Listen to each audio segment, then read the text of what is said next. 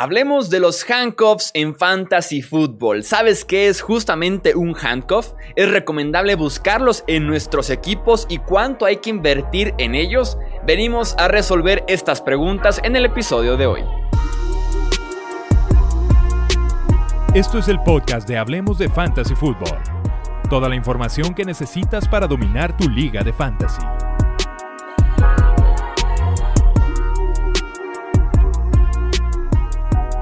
¿Qué tal amigos? Bienvenidos a un episodio más del podcast Hablemos de Fantasy Football. Yo soy Jesús Sánchez y es un placer que nos acompañen nuevamente para seguir hablando de Fantasy Football. Ya estamos en la parte final prácticamente del mes del draft, que es agosto, algunos días todavía de septiembre, porque ya están contados las horas para que inicie la próxima temporada y tenemos un tema muy interesante para platicar el día de hoy, que es el de handcuffs. Justamente para hacer este análisis, para poder platicar de este tema, me acompañan dos expertos del staff de Hablemos de Fantasy Football. Wilmar Chávez, bienvenido Wilmar. Hola Chuy, ¿cómo estás? Un saludo, un placer estar aquí contigo una vez más. Y también anda por acá mi amigo Mario Cabrera. Mario, bienvenido al podcast. Hola amigo, ¿cómo están todos? Todo muy bien por acá. Vamos entonces a analizar este tema de los handcuffs. Si ustedes se preguntan qué es un handcuff, ahí les va una definición eh, muy general y ahorita poco a poco vamos a irnos metiendo más a detalle. Un handcuff en fantasy football, que es en español esposas, no de matrimonio, sino más bien como de policía, pues, o sea que te estás ahí uniendo una con la otra, es un suplente que podría apoderarse de la titularidad de un equipo en caso de lesión. Una estrategia muy común en el fantasy cuando tienes a un corredor prometedor con una inversión muy fuerte detrás es hacerte de su handcuff para estar protegido en todo caso, ya sea por lesión o que en algún punto del año le pueda robar algunos snaps eh, importantes en cada partido. Aquí tenemos afortunadamente dos estrategias muy diferentes. Platicábamos antes de empezar a grabar que Wilmar no es mucho de buscar un handcuff en sus drafts, y mientras que Mario sí aplica esta estrategia, así que tenemos ambos puntos aquí representados. Empezamos contigo, Mario. ¿Tú por qué aplicas? ¿Por qué te gusta eh, hacer esta estrategia del handcuff? ¿Por qué la recomiendas? Eh, y si te ha funcionado en el pasado. A mí me gusta aplicarla porque no hay cosa más horrible que tu pick de primera ronda, generalmente un corredor, caiga lesionado temprano en la temporada y con eso recibes tú un golpe, un impacto durísimo a tu equipo y con eso se te pueden ir tus aspiraciones de, de llegar lejos en tus propias ligas. Yo por eso, desde que empecé a jugar, siempre busco agarrar a su reemplazo, a su handcuff, en las últimas rondas de mi draft. Uno, para tener pues esa tranquilidad, esa paz mental y dos, porque sí me ha funcionado. En varias ocasiones lo he hecho y me, ha resultado bastante bien. El año pasado en una liga tomé a David Johnson, me resultó muy bien en las primeras siete semanas, luego se lesionó y yo siempre tenía ahí a Chase Edmonds. Tristemente ahí no me salió de completo porque en el partido que jugó como titular se, se vio bastante bien, jugó muy, muy, muy, pero muy bien. Luego se lesionó y ahí sí ya no pude hacer nada porque ahí hubo un trade involucrado a este Kenyon Drake y ahí ya se me fue. Pero es un ejemplo de que a mí sí me sirvió porque si Edmonds no se hubiera lesionado, tal vez eh, se hubiera quedado ahí con el puesto él y David Johnson y hubiera seguido yo cubierto. Realmente yo sí aconsejo que se aplique para este año por la pandemia que estamos viviendo. Es probable que tu corredor titular se, se ausente un par de juegos porque qué tal si se contagia. Y en ese caso, es muy raro que, y luego muy difícil que un equipo busque un trade para traer a otro corredor o que agregue un veterano, seguramente se van a quedar con el reemplazo hasta que el titular pueda regresar. En ese caso, tú vas a estar cubierto esas dos semanas, no vas a tener el riesgo de perder esos enfrentamientos porque no tienes a tu jugador. Tú, Wilmar, ¿por qué no aplica la estrategia de handcuffs en fantasy football? A mí, a mí no me gusta utilizarla justamente porque, como dice Mario, es condicionar a que algo le pase a uno de tus jugadores importantes, a los corredores puntualmente. Y a mí no me gusta preparar mis drafts de fantasy esperando que el corredor que voy a agarrar en primera ronda, en segunda ronda, se me va a lesionar.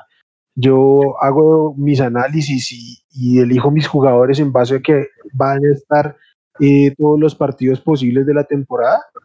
Y si no están, pues veré cómo lo resuelvo, porque es, es, un juego de mucho contacto, de muchas lesiones, y es obvio que siempre estamos expuestos a que pase algo con una de, nuestras selecciones en el, en el draft.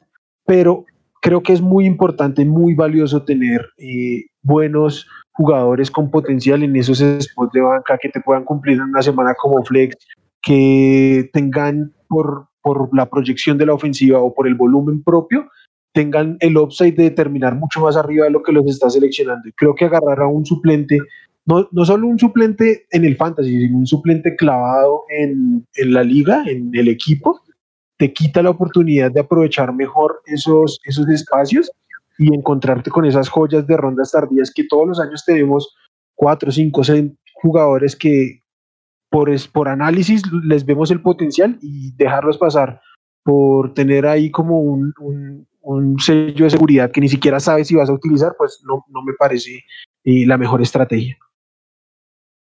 Yo también soy mucho de la idea eh, del, tiempo que llevo jugando fantasy. Juego poco en cuestión de ligas, eh, pero del tiempo que llevo jugando fantasy también, que yo recuerde, nunca me he hecho de un handcuff en una, en una liga. Prefiero maximizar mis picks hasta lo más que se pueda realmente, exprimirle el potencial a mis picks y no estar dependiendo de, ok, que si se lesiona, tengo a este y que lo hayas aguantado, no sé, 12, 13 semanas de temporada y simplemente ocupó ahí un lugar en la banca. Entonces, en, ese aspecto sí, híjole, me la pienso bastante cuando tengo que buscar un handcuff en el fantasy. En tu caso, Mario, ¿hay semanas, o sea, hay un escenario en el que tú puedas decir, sí, si se cumple esto y esto, pudiera iniciar a los dos al mismo tiempo o siempre te decides por uno eh, o el otro en el caso de lesión? Mm, pues realmente ahí depende de qué jugadores sean, o sea, estoy hablando del talento que, tengan por sí solos y a la ofensiva a la que estén ligados.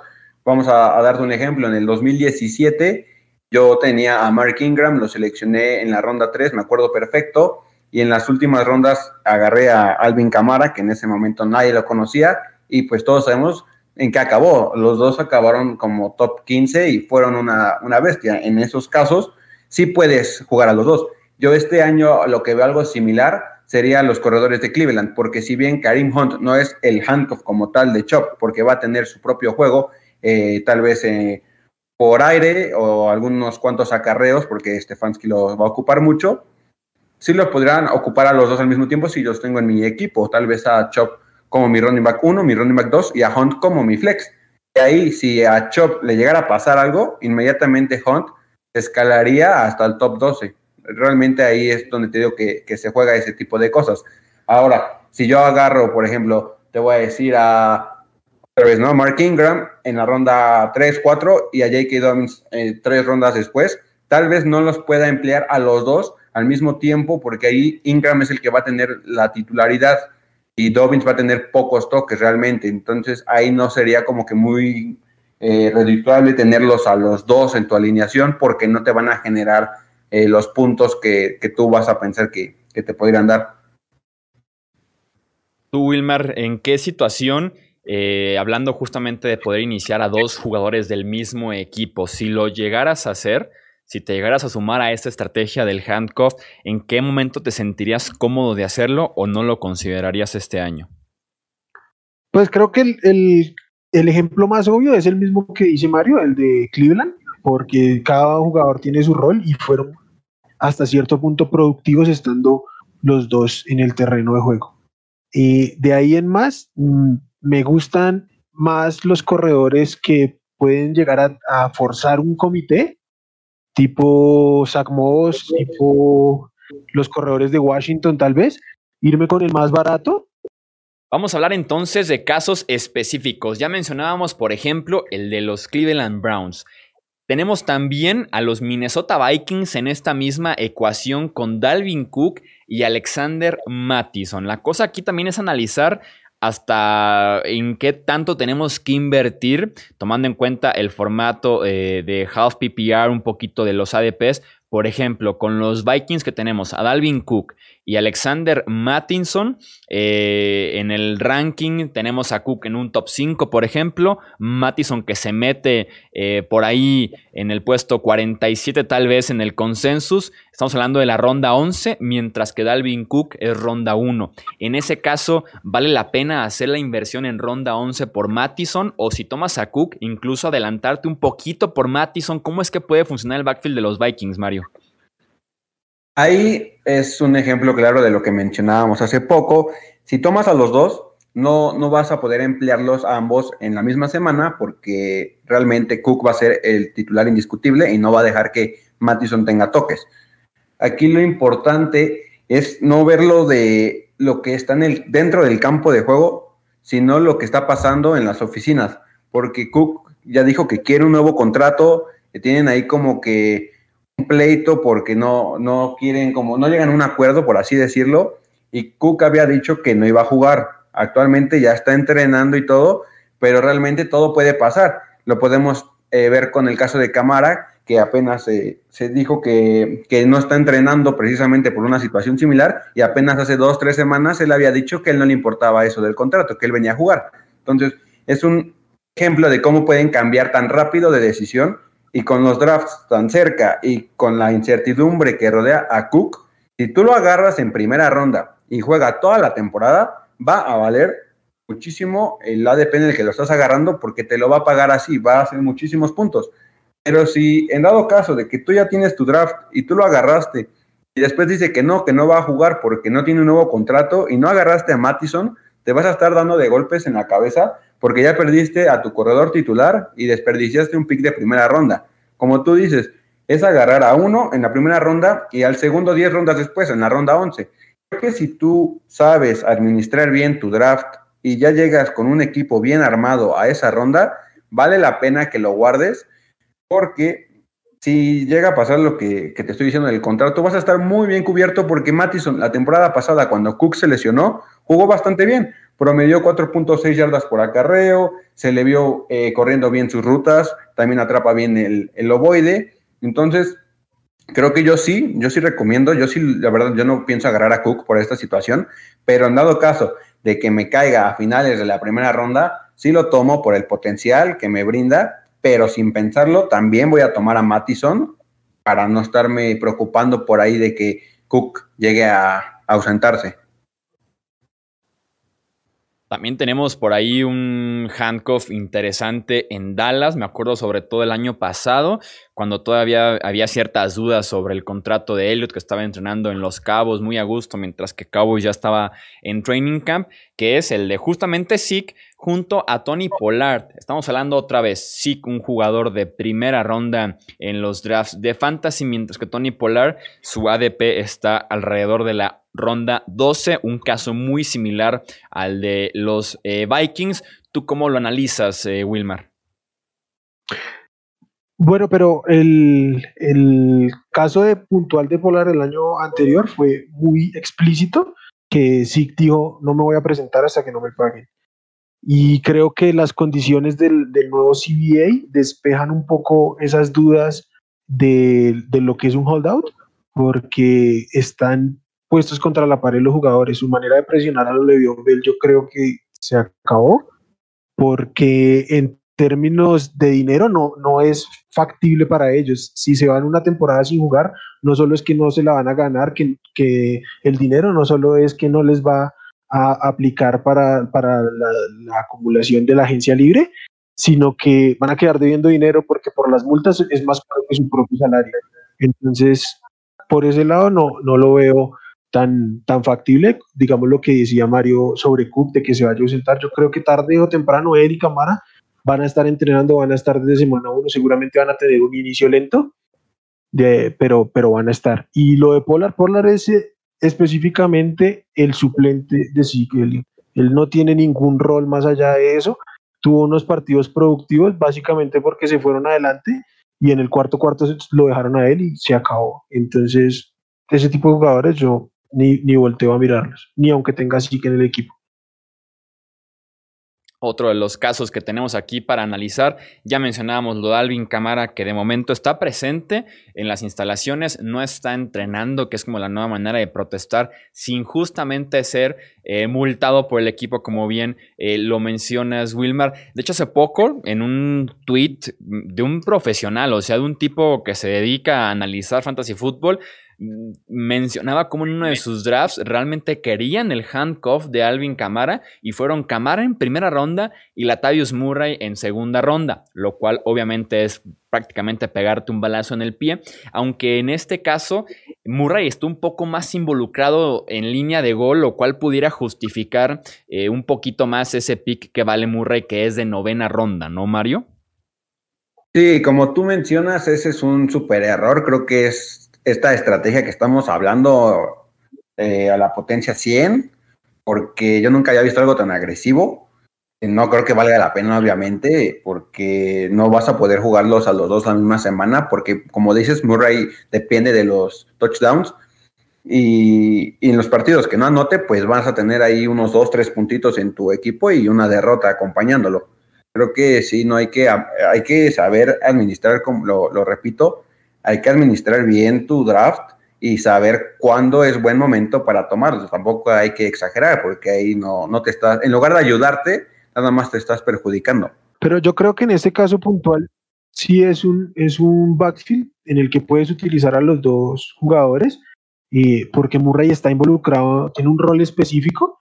Eh, Camara, el, el, volumen terrestre de Camara no es el el volumen terrestre de los demás picks de primera ronda en un fantasy, porque justamente su especialidad es el juego aéreo y Murray termina teniendo cierto volumen. Entonces, ahí es a donde yo voy. A mí, una cosa es tener un corredor 2 que se, se involucra en el juego, que tiene un rol, que puede cumplir unas funciones en específico, y otra cosa, un clavado suplente. En este caso, pues yo prefiero tener, para tú asegurar a Murray, si tienes a Alvin Cook, tienes que llevártelo en novena ronda, porque en su ADP ronda 11 es un volado que te llegue o no. Entonces, tomar a, Mattison, que es el suplente de Dalvin Cook en ronda 9, o llevarte a Murray, que tiene un rol en la ofensiva en la misma ronda 9, pues obviamente te tienes que ir con el jugador que te puede producir, incluso si no hay una lesión.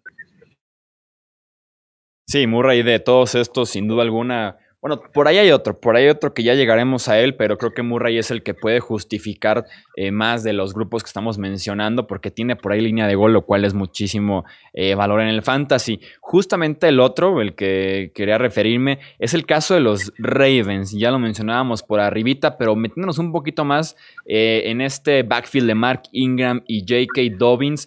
¿Cuál sería la estrategia en, este caso, Wilmar? Con Baltimore tenemos a Mark Ingram, que por ahí el consensus en el ranking es de 22, mientras que J.K. Dobbins es un pick caro, es de octava ronda por lo menos. ¿Qué harías tú con este backfield de Baltimore? Te reconozco, Chuy, que me tiene bastante preocupado qué hacer con este backfield. Yo era uno de los que aún creía en Murray, pensé que el, el, tema de la selección de Dobbins era a proyección a 2021 en adelante y que en este año iban a, a, seguir con Mark Ingram y yo estaba casado con esa idea.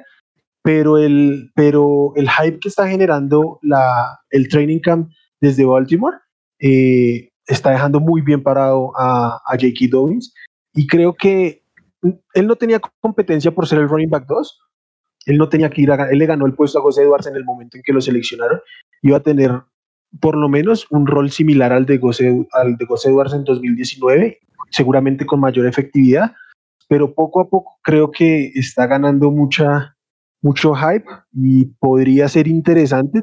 Sigo creyendo que es un pick arriesgado, puede, puede sacarte canas al final y dejarte en, decepcionado, pero si pega, como lo están mostrando desde Baltimore, con esa ofensiva que es la, ofensiva, la mejor ofensiva terrestre de la historia, pues te llevas un pick grandioso en ronda 8. ¿Cómo la ves tú, Mario? Pues sí, como, como él menciona, como mi buen amigo Wilmar menciona, eh, es un backfield difícil de, de analizar. Sin embargo, yo sí estoy dispuesto en invertir en él no en Ingram, sino en Dobbins, porque tú dices que es un, un pick alto, es un, en la ronda 8. Obviamente ahí es un poquito alto para lo que actualmente Dobbins es, porque va a tener que, te gusta, 8 o 12 toques por juego. Pero si yo llego a esa ronda, ¿no? A la ronda 8 y no logré tener buenos corredores o no estoy satisfecho con los corredores que tengo, yo sí lo tomaría porque he leído muchos reportes donde Baltimore eh, aprecia mucho el talento de, de Dobbins. Ellos lo tenían calificado como un talento de primera ronda. Cuando les cayó en la segunda, ni siquiera lo pensaron e inmediatamente lo tomaron.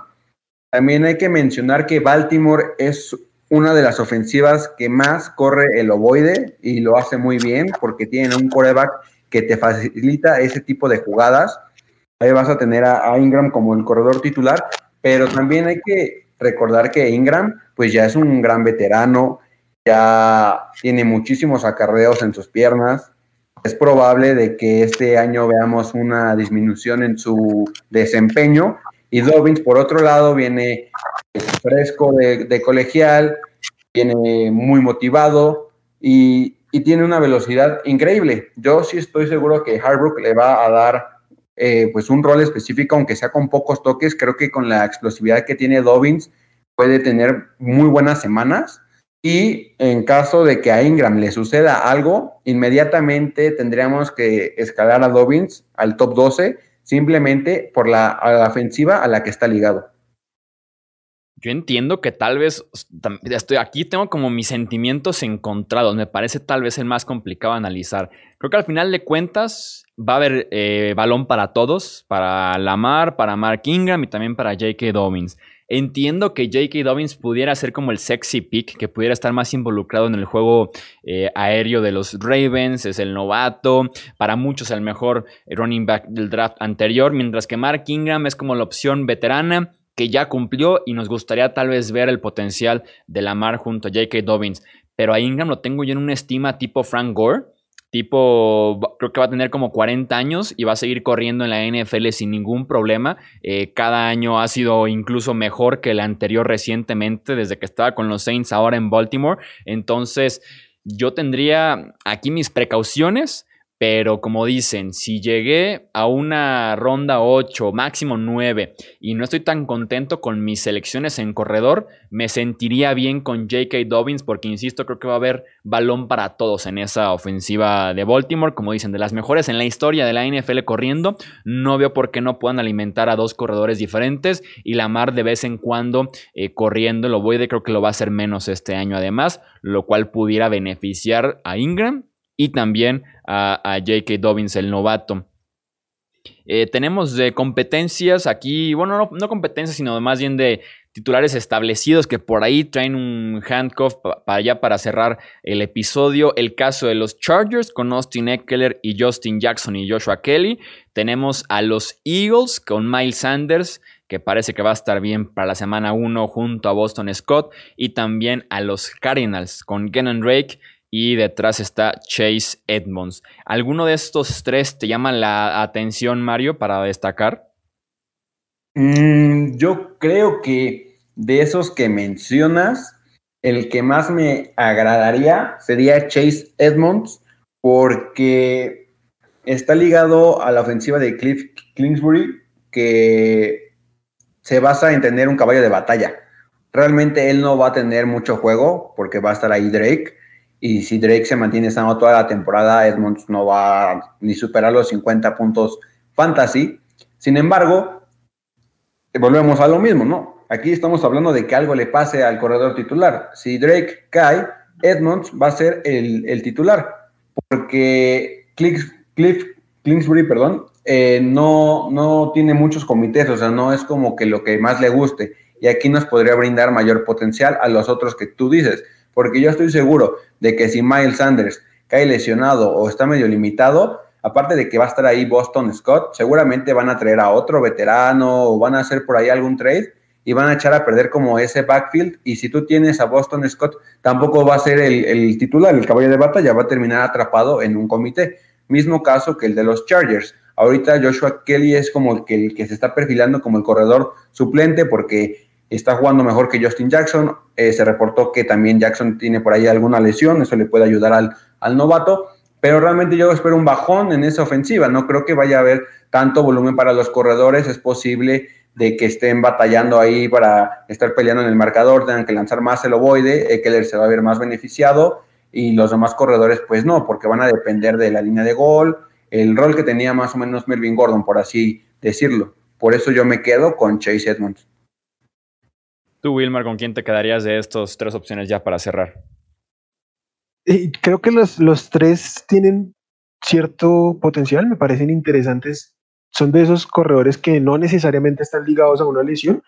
Creo que Chase Edmonds es el que más ligado está a que le pase algo a Drake, pero me imagino que tendrá un par de partidos en los que explote por el, por el tema de la ofensiva que es Arizona. El problema es saber cuáles van a ser esos dos partidos.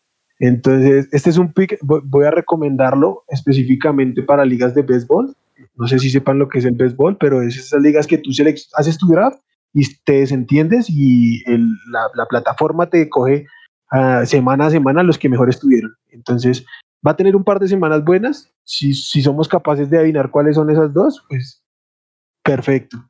Lo de, lo de Kelly me gusta mucho porque creo que le va ganando la competencia a Justin Jackson y creo que es una ofensiva que no va a correr eh, exclusivamente con Eckler, que Keller va a ser mucho más de, juego terrestre, de juego aéreo, aunque tendrá sus, sus, acarreos y va a aumentar su volumen de acarreos, pero creo que el rol de línea de gol lo va a terminar eh, ganando el novato y en ese sentido pues creo que tiene mucho, mucho valor.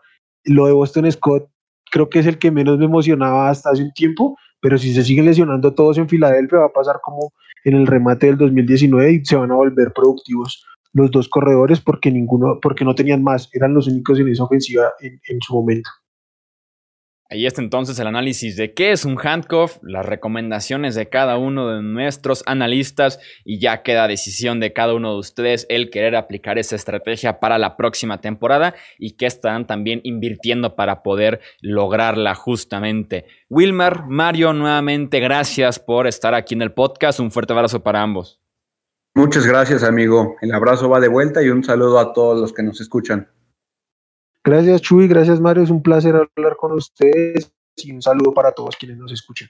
Recuerden seguirnos en Twitter como Hablemos Fantasy, en Facebook nos encuentran como Hablemos de Fantasy Fútbol. Yo soy Jesús Sánchez y eso es todo por este episodio. Gracias por escuchar el podcast de Hablemos de Fantasy Fútbol. Para más, no olvides seguirnos en redes sociales y visitar hablemosdefutbol.com.